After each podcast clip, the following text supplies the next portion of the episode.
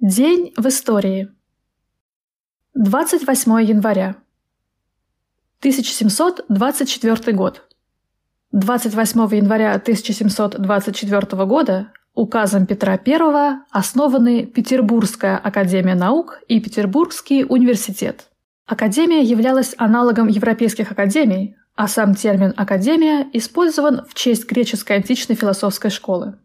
Первым президентом Академии был ученый-медик Лаврентий Блюментрост.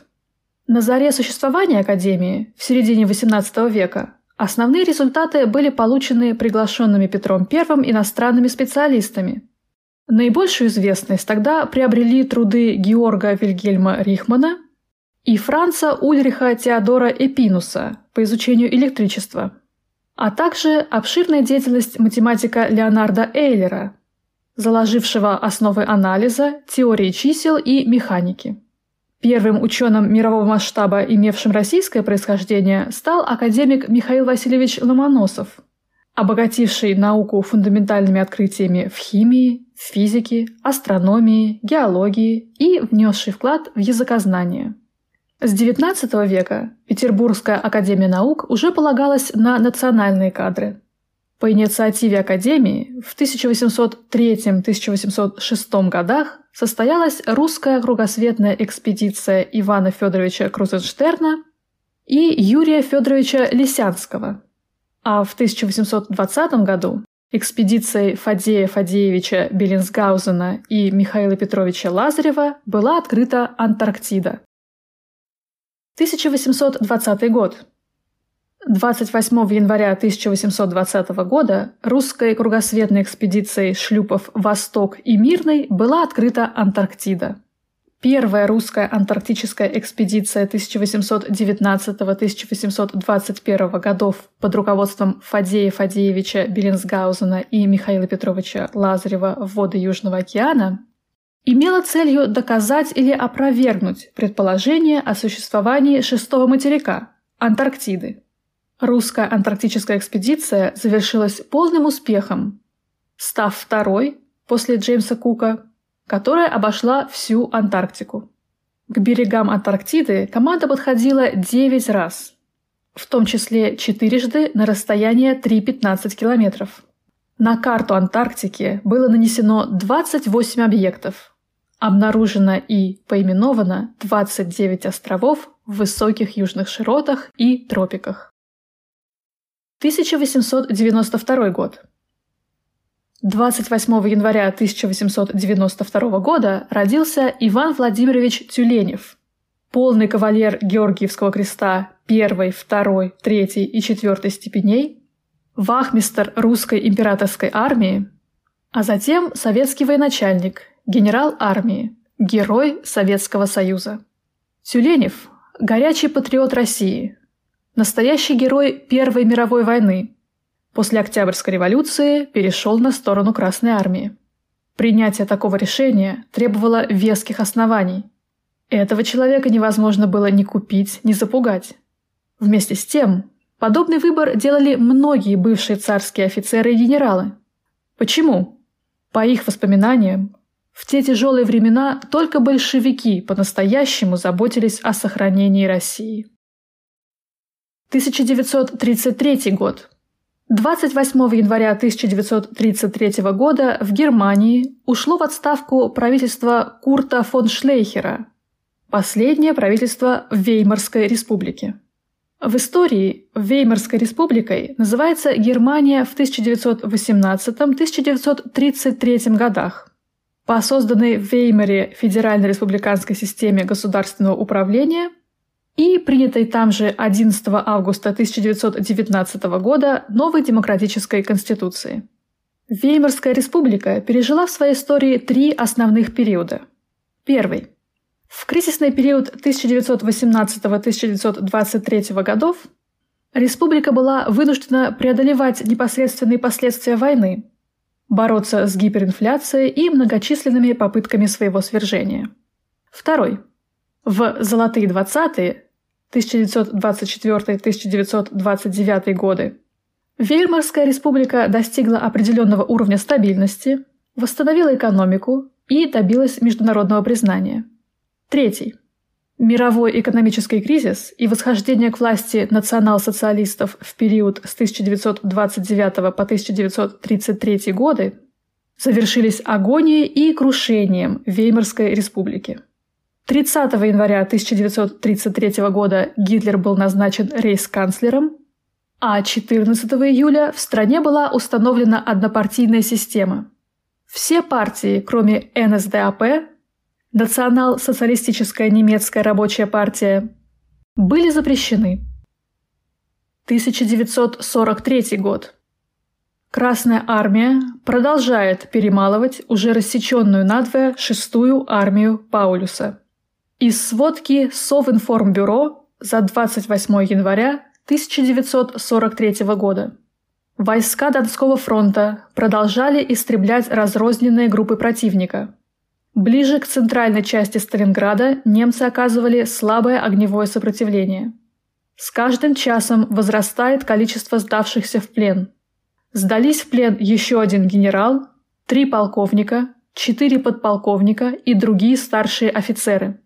Севернее Сталинграда советские части теснили противника и истребляли его живую силу. Захвачены большие трофеи, среди которых 46 танков, 214 орудий, 583 пулемета, 5890 автомашин, бронепоезд и 20 различных складов.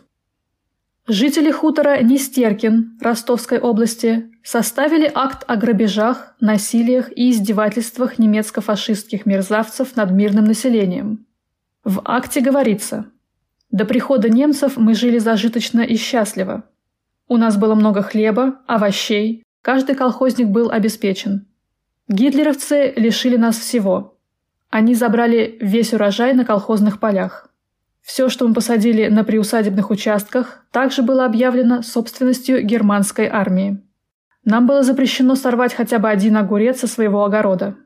За четыре месяца бандиты отобрали у населения 300 свиней, 20 лошадей, 13 валов, свыше одной тысячи голов птицы. Солдаты врывались в дома и забирали мясо, сало, масло, молоко, отнимали одежду, обувь и белье. Гитлеровцы ввели для крестьян телесные наказания. Не сдал яички в срок – 15 плетей. Колхозник зарезал свою курицу – 25 плетей. Не зарегистрировал поросенка – 25 плетей. Фашистские палачи убили председателя нашего колхоза Николая Голева. Перед отступлением немцы хотели отправить всех девушек на каторгу в Германию. Но пришла Красная Армия и вызволила нас от фашистского рабства. Акт подписали М. Воробьева, А. Марченко, Ф. Антипов и другие колхозники хутора. 1944 год. 28 января 1944 года шли бои на Украине в рамках Ровно-Луцкой операции. Немцы оказывают бешеное сопротивление, предпринимают контратаки. За сутки наши войска продвинулись всего на 8-10 километров. Под Россошью, Воронежская область, две наши дивизии попали в окружение. Но уже в ночь на 29-е кольцо окружения было прорвано ударом с двух сторон. Благодаря слаженной работе связистов окруженные дивизии сохранили связь с командованием. Из сводки Совинформбюро за 28 января 1944 года. Восточнее Винницы противник, не считаясь с огромными потерями, бросал в бой крупные силы пехоты и танков. Наступавшие немцы вначале были обстреляны сосредоточенным артиллерийским огнем. Затем наши танкисты с фланга нанесли внезапный удар и опрокинули противника. Немцы отступили, оставив на поле боя 1200 трупов своих солдат и офицеров. Подбито и сожжено 65 немецких танков и самоходных орудий, 9 бронемашин и 18 бронетранспортеров. Севернее Христиновки неоднократные атаки гитлеровцев также не имели успеха. Жители города Сарны, город в Ровненской области Украины, составили акт о зверствах немецко-фашистских мерзавцев. В акте говорится Немецкие бандиты расстреляли и замучили 13 тысяч жителей нашего города и окрестных сел. Гитлеровские палачи растерзали в застенках гестапо 23 медицинских работников. Зверскую расправу учинили немцы над священниками Петром Калиновичем и Александром Кухарским. Фашистские изверги облили их смолой и сожгли на костре – Ксенза Людвига Врадарчика гитлеровцы расстреляли. Более тысячи юношей и девушек немцы угнали на каторгу в Германию. Отступая из города, фашистские варвары разрушили и сожгли около 400 домов, разгромили туберкулезный диспансер, детский дом, поликлинику и все школьные здания. Акт подписали жители города Сарны, врачи Н. Тащевиков, А. Гамалицкий, учительница А. Пилотовская, священник Г. Палий и другие. 1945 год. Из сводки Совинформбюро за 28 января 1945 года. Войска Первого Прибалтийского фронта, перейдя в наступление, 28 января овладели литовским городом Клайпеда, Мемель. Важным портом и сильным опорным пунктом обороны немцев на побережье Балтийского моря, завершив тем самым полное очищение советской Литвы от немецких захватчиков. Войска Третьего Белорусского фронта вошли в Пруссию, вышли на Земландский полуостров и на ближние подступы к Кенигсбергу. 28 января 1945 года Русская освободительная армия получила юридический статус вооруженных сил союзной державы нацистской Германии. И ее командование в одностороннем порядке заявило о нейтралитете по отношению к США и Великобритании. Андрей Власов назначен главнокомандующим РОА. Русская освободительная армия РОА Название одного из вооруженных формирований, созданных в Германии из числа изменивших присяги советских военнопленных в составе вермахта в 1942-1944 годах, а также совокупность большинства русских антисоветских частей и подразделений, использовавшихся на уровне отдельных батальон и рот. С 1944 года РУА официально считалась вооруженными силами антисоветской политической организации Комитета освобождения народов России, созданного в Праге в том же 1944 году. С 16 сентября 1944 года, после встречи Власова с Гиммлером, с санкцией немецкой стороны, РОА стала позиционироваться как основная движущая сила русского освободительного движения, направленного на свержение советской власти и восстановление национального русского государства. 28 января 1945 года погибла Роза Егоровна Шанина, советский одиночный снайпер отдельного взвода снайперов-девушек Третьего Белорусского фронта, кавалер Ордена Славы II и III степеней – одна из первых женщин-снайперов, удостоенных этой награды. Известная своей фантастической способностью вести точную стрельбу по движущимся вражеским целям, Роза Шанина убила 59 солдат и офицеров противника. Газеты союзников называли Шанину невидимым ужасом Восточной Пруссии. Роза Егоровна Шанина погибла 28 января 1945 года во время Восточно-Прусской операции – защищая тяжело раненого командира артиллерийского подразделения. 1946 год. 28 января 1946 года в Киеве завершился открытый судебный процесс, который начался 17 января. Судили немецко-фашистских захватчиков за злодеяния, совершенные ими на территории Украинской ССР. По неполным данным Чрезвычайной государственной комиссии, фашистами в Киеве было замучено, расстреляно и отравлено в душегубках более 195 тысяч человек, а всего на Украине свыше 4 миллионов. 28 января суд признал виновными всех обвиняемых. Хотя прокурор требовал смертной казни для каждого, трем самым низшим чинам была сохранена жизнь. обер-ефрейтор Лауэр, при участии которого было расстреляно 300 человек во Львове и 400 в Виннице, получил 20 лет каторжных работ. Обер-фельдфебель Шадель и вахмистер полиции Драхенфельс Кальювери по 15 лет каторги. Уже 29 января в 17.00 12 нацистов публично повесили в центре Киева, на площади Калинина. Сейчас Майдан Незалежности. Казнь видели и одобрили более 200 тысяч горожан. 1986 год.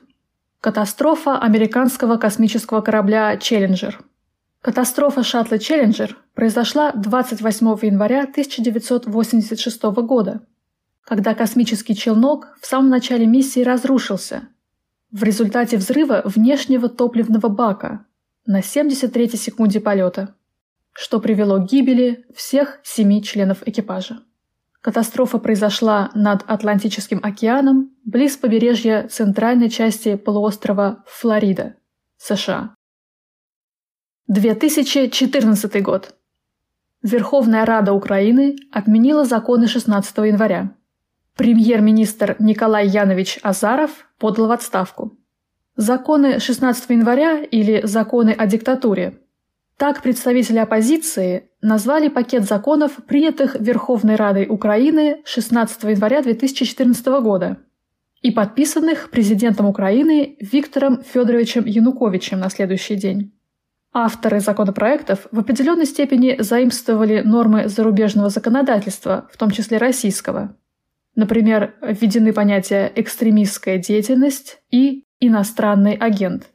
Принятие этих законов привело к острому силовому противостоянию митингующих и правоохранителей, а протесты вышли за пределы Киева и охватили почти всю территорию Украины.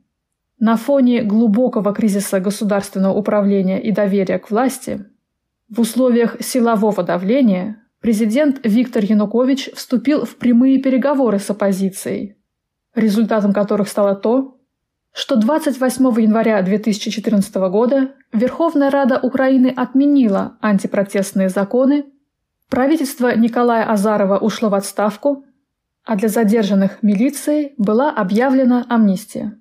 Так победил так называемый Майдан, который был ничем иным, как вмешательством империалистического хищника США в дела Украины, проявлением американского фашизма во внешней политике.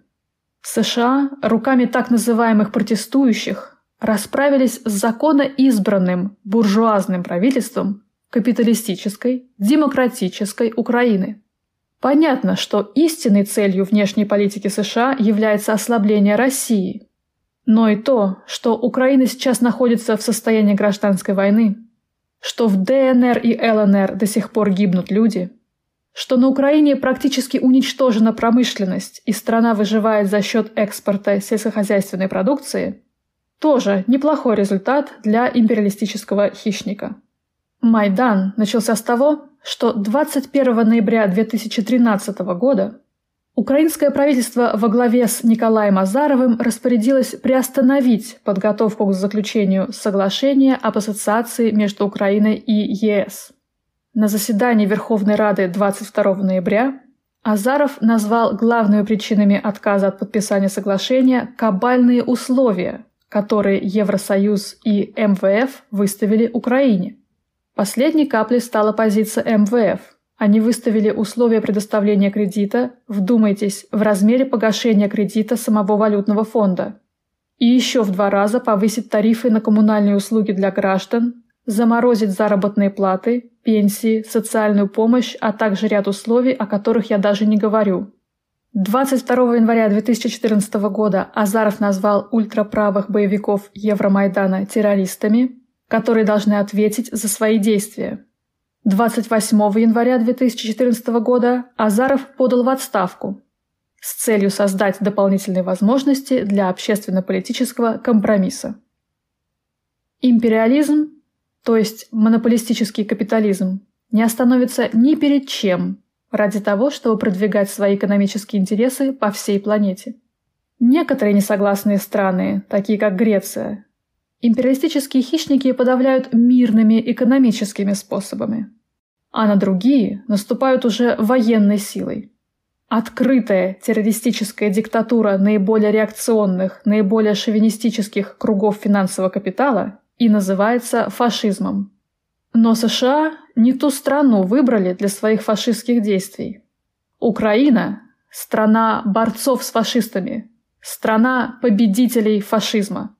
И так называемый Майдан независимости еще обретет свое былое имя и свою былую славу. Таким был этот день в истории.